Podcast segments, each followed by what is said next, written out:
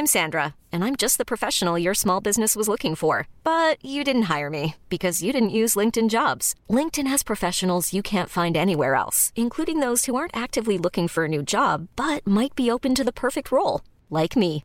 In a given month, over 70% of LinkedIn users don't visit other leading job sites. So if you're not looking on LinkedIn, you'll miss out on great candidates like Sandra. Start hiring professionals like a professional. Post your free job on linkedin.com/achieve today.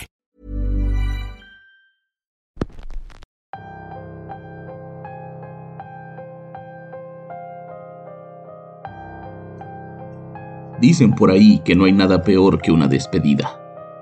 Alejarse de un conocido o de un ser querido es tal vez una de las experiencias más fuertes que todos alguna vez hemos vivido. Pero en ocasiones las despedidas son necesarias y hasta cierto punto funcionan como un salvavidas. Llegan en el momento justo en que más las necesitamos. Bienvenidos una semana más a Radio Macabra, su programa favorito de la noche. En esta ocasión vamos a tocar un tema bastante personal, un par de experiencias que tienen que ver justo con las despedidas. Apariciones de personas que están ahí para recordarnos que sea como sea, debemos aprender a vivir nuestras vidas. En el episodio de hoy les traemos este par de historias que se titulan Apariciones de despedida. Pongan mucha atención, ya que puede que en algún momento nos toque a nosotros ser parte de eso. No los detengo más, los dejo con este par de historias porque estamos a punto de comenzar. Hola, mi nombre es Edgar y soy trabajador de la Secretaría de Educación. Ojo, no soy maestro, soy del personal administrativo, específicamente en el área de archivos. La experiencia que les quiero contar me sucedió hace algunos años, por ahí del año 2013. Todos veníamos regresando de las vacaciones de Semana Santa y nos recibieron con la noticia de que la Auditoría Superior del Estado iba a recibir una invitación para auditar algunos archivos de años pasados. Generalmente todo lo que no es del año en curso se manda a bodegas que pertenecen a la Secretaría, pero que se encuentran en otros domicilios. Y en esa ocasión nos designaron a otro compañero y a mí para darles toda la información que necesitaban los auditores. La bodega a la que íbamos está muy cerca de una de las avenidas principales de la ciudad. De hecho, en ese tiempo me quedaba bien, pues no tenía auto y solo tendría que tomar un camión hasta mi casa, en vez de dos como lo hacía todos los días. Si bien aquello era un punto a favor, no era lo único. También había algo en contra, y era que todos los trabajadores de la secretaría decían que esa bodega tenía algo raro. Estaba como maldita. En 1997, un incendio casi termina con la muerte del encargado. En 2001, un estante donde estaban guardadas enormes cajas llenas de papeles se venció y le cayó encima a un trabajador. Tuvo que pasar dos semanas en el hospital por los golpes que había sufrido en la cabeza. Y apenas en 2012 había ocurrido un asalto en la avenida y los asaltantes llevaron a su víctima hacia la puerta de la bodega, apuñalándolo y dejándolo ahí tirado desangrándose.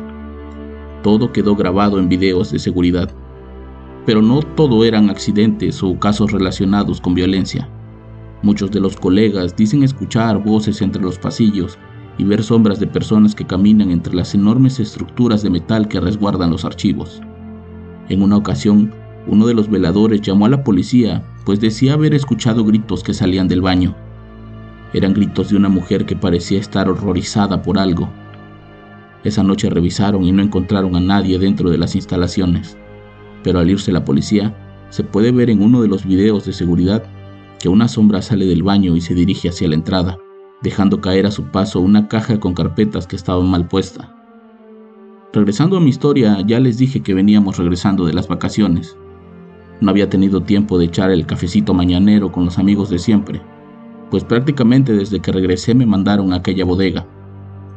Se suponía que solo serían tres días, pero tuvimos tantos problemas para encontrar la información que los auditores pidieron un día más para poder terminar su trabajo.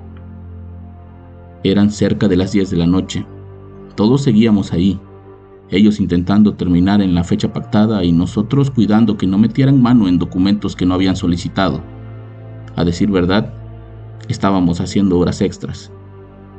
De pronto me dieron ganas de fumar un cigarro y vi que no tenía nada. Caminé hasta una tienda en la avenida principal y mientras esperaba que me cobraran por la banqueta vi pasar a Clemente, uno de los trabajadores más viejos de la secretaría. De hecho era uno de los compañeros con los que tomábamos el café por las mañanas. Era un fanático del béisbol y siempre nos terminaba dando cátedras de conocimiento sobre ese deporte. Clemente me miró y me saludó con la mano. Yo hice lo mismo y le lancé un chiflido corto. El hombre me sonrió y siguió su camino. Yo salí de la tienda y regresé a la bodega. Esa noche el clima estaba bastante agradable y había que aprovechar. Lo bueno es que ya mañana regresamos a la oficina, le dije a Raimundo, mi compañero. Sí, no, no me gusta estar aquí. Huele mucha humedad y no hay aire acondicionado. Por cierto, acabo de ver pasar al viejo Clemente. No sabía que vivía por aquí. Eh, no, no, no juegues con eso, es, es muy pronto, me respondió visiblemente incómodo. No, te lo digo de verdad. Pasó caminando y me saludó en la tienda. Iba caminando ahí solito en la banqueta. La cara de Raimundo fue de total miedo. Me hizo jurar que no estaba jugando y que lo que le decía era real. Yo lo hice, pues no, no entendía por qué se había puesto así conmigo. Hasta me dijo, don Clemente Murió cuatro días antes de que regresáramos de vacaciones. De hecho, el lunes le hicieron una misa y nos invitaron a todos. Yo no te dije nada porque sé que eres ateo y no te gustan ese tipo de eventos. Yo no lo podía creer. No había sido una visión. Yo vi al hombre sonreír cuando lo saludé. De inmediato Raimundo me comenzó a enseñar los mensajes y las esquelas que se compartían por el celular. Enseñó fotos de los compañeros llevando una corona de flores con el nombre de Clemente. ¿Cómo era posible que yo no me hubiera enterado de algo así? Toda esa noche la pasé casi sin dormir. No quise decirle nada a mi novia porque quería dejar de pensar en eso, pero cada vez que cerraba los ojos veía el rostro de Clemente sonriéndome y despidiéndose con la mano. Ahora esa imagen era realmente escalofriante. Al día siguiente regresamos a la oficina y un moño de tela negra en la entrada del área de certificaciones me confirmaba lo que yo creía. Me acerqué a Juanita, su compañera de muchos años. Le dije que no sabía nada. Me entraron unas ganas enormes de llorar. Ella me consoló un poco, me dijo que al menos se había ido en paz. A Clemente lo venía aquejando una enfermedad que poco a poco lo iba debilitando y que con el tiempo lo iba a hacer sufrir más. Al menos se fue mientras dormía, sin dolor y sin causar ruido como le gustaban las cosas, me dijo Juanita. Al recordar al viejo Clemente no pude evitar recordar sus consejos y las palabras que cuando salían de su boca parecían poemas. En una ocasión me dijo, Eres joven y la vida te corre a una velocidad diferente, pero aprende a escuchar a la gente y a valorar a los mayores. Ser autosuficiente es muy bueno, pero tener amigos en el proceso es mejor. Yo siempre fui una persona que trataba de no relacionarse de manera personal con los compañeros. Usaba mucho la tonta frase de vengo a trabajar, no a ser amigos, y él siempre me incluía en el grupo de ellos.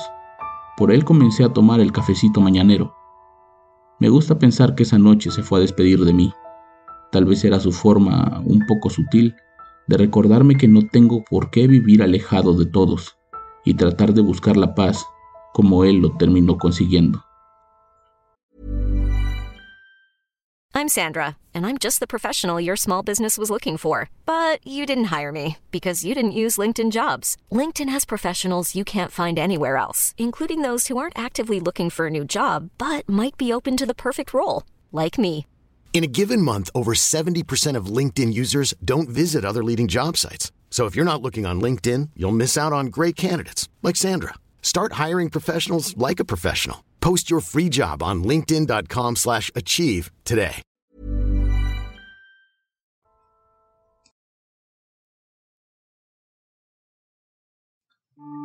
Mi nombre es Vicky y lo que les quiero contar es algo que me sucedió aproximadamente hace tres años. Yo acababa de llegar a vivir a una ciudad nueva. Había conseguido un trabajo que me gustaba y estaba tratando de demostrar mi compromiso con la empresa, por lo que no iba muy seguido a ver a mi familia.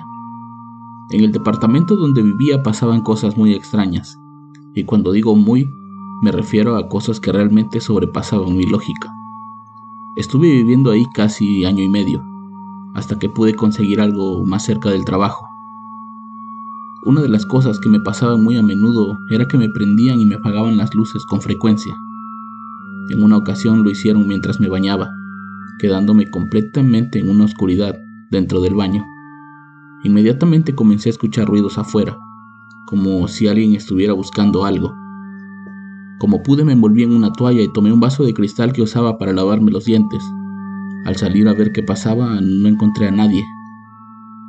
En otra ocasión estaba lavando los platos en la cocina, cuando de pronto escuché cómo se encendía la televisión de la sala. Los canales cambiaban uno a uno como si alguien estuviera manipulando el control remoto. Nunca escuché la puerta, por lo que sabía que estaba completamente sola. Aún así, tomé uno de los cuchillos que acababa de lavar y salí a la sala. Para mi sorpresa, el control remoto estaba justo donde lo había dejado unas horas antes, y la televisión seguía cambiando de canal. De inmediato la apagué y la desconecté. Me metí a la recámara y me quedé pendiente de escuchar de nuevo la televisión. Si aquel aparato hubiera encendido aún estando desconectado, creo que me hubiera dado un infarto. Como esos me ocurrían más eventos de tono paranormal, hasta que las cosas comenzaron a escalar a niveles desesperantes. Una noche estaba en la computadora cuando de pronto escuché un aleteo fuerte afuera de la recámara. Salí a ver qué pasaba y me encontré con un horrible y grande ave negra revoloteando en la cocina. En un inicio intenté ahuyentarlo para que saliera por donde había entrado, pero el ave era bastante agresiva. De pronto se paró en una repisa y se echó en una cacerola como si estuviera empollando algo. Mi reacción fue cerrar la puerta de la cocina y esperar a que se fuera. De no hacerlo, llamaría a algún vecino para que me ayudara. Fui tres veces a la cocina y el ave seguía ahí. Me miraba fijamente y por más que le aventaba cosas, el animal permanecía estoico ante mis ataques. Esa noche no dormí pensando en las cosas que pudieran suceder con esa ave ahí adentro. En algún punto de la madrugada el sueño me venció y al despertar no había rastros del ave de la noche anterior. Cada vez que llamaba a mi casa les decía que todo estaba bien, más que nada para no preocupar a mi familia, que mucho ya tenían con la salud de mi abuelo, quien venía saliendo de una operación que lo había dejado bastante delicado. Una noche las cosas empeoraron en el departamento. Lo primero fue escuchar cómo los platos se caían de las repisas. Era como si alguien los hubiera tirado a propósito. Lo segundo ocurrió mientras recogía los pedazos de yeso del suelo. Las luces comenzaron a parpadear y un terrible olor comenzó a inundar todo el departamento. Era un olor fétido y repugnante. Salí de ahí pues no soportaba el olor y una vez estando afuera pude ver a través de la ventana una figura humana recorrer la sala en dirección a mi habitación. Pensé en llamar a una amiga del trabajo para que me dejara dormir en su casa, pero cuando estuve a punto de hacerlo, algo me dijo que no lo hiciera. Me tranquilicé un poco y regresé al departamento. Recorrí cada rincón de ese pequeño lugar y al no ver nada raro, me dispuse a preparar un bolso con ropa, hasta que de pronto lo escuché. Lentos pasos se dirigían hacia mí y me pusieron en alerta. Yo agarraba lo que fuera, mi intención era salir corriendo de ahí, Lloraba de nervios mientras metía ropa en ese bolso cuando por instinto miré hacia la puerta de la habitación. Ahí parado estaba mi abuelo, con esa sonrisa que tenía siempre que me veía. No me dijo nada y aunque al principio me dio mucho miedo verlo, con el paso de los segundos me fui tranquilizando hasta que pude sonreír. Mi abuelo estuvo ahí parado menos de un minuto. De pronto me pasé la mano por los ojos para secarme las lágrimas y al abrirlos ya no lo vi. De inmediato me apuré a hablar a mi casa, pero nadie me contestaba. Intenté el celular de mi papá, pero tampoco obtenía respuesta. Yo estaba desesperada, quería contarles lo que me acababa de suceder y cómo la visión de mi abuelo me había tranquilizado, pero cuando por fin atendieron el teléfono, me dieron la peor de las noticias. El abuelo había tenido una recaída y había muerto en camino al hospital, apenas unos minutos antes de que yo les llamara por teléfono a la casa. Entendí que esa noche mi abuelo se fue a despedir de mí. No lo había visto en mucho tiempo por estar metida en el trabajo, pero él no era rencoroso. En cambio, fue a tranquilizarme y ayudarme con lo que sea que me estaba acechando en ese lugar. Después de su visita no volví a tener esos eventos paranormales en el departamento. Era como si el alma de mi abuelo hubiera purificado ese lugar.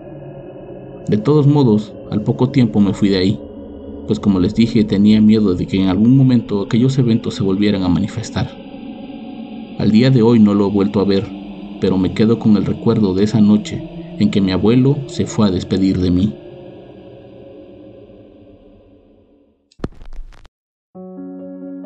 Como pueden ver, no todas las despedidas son para mal, y este par de historias lo dejan en claro. Yo los espero la próxima semana con más historias y con más Radio Macabra, éxitos que te matarán de miedo. Buenas noches.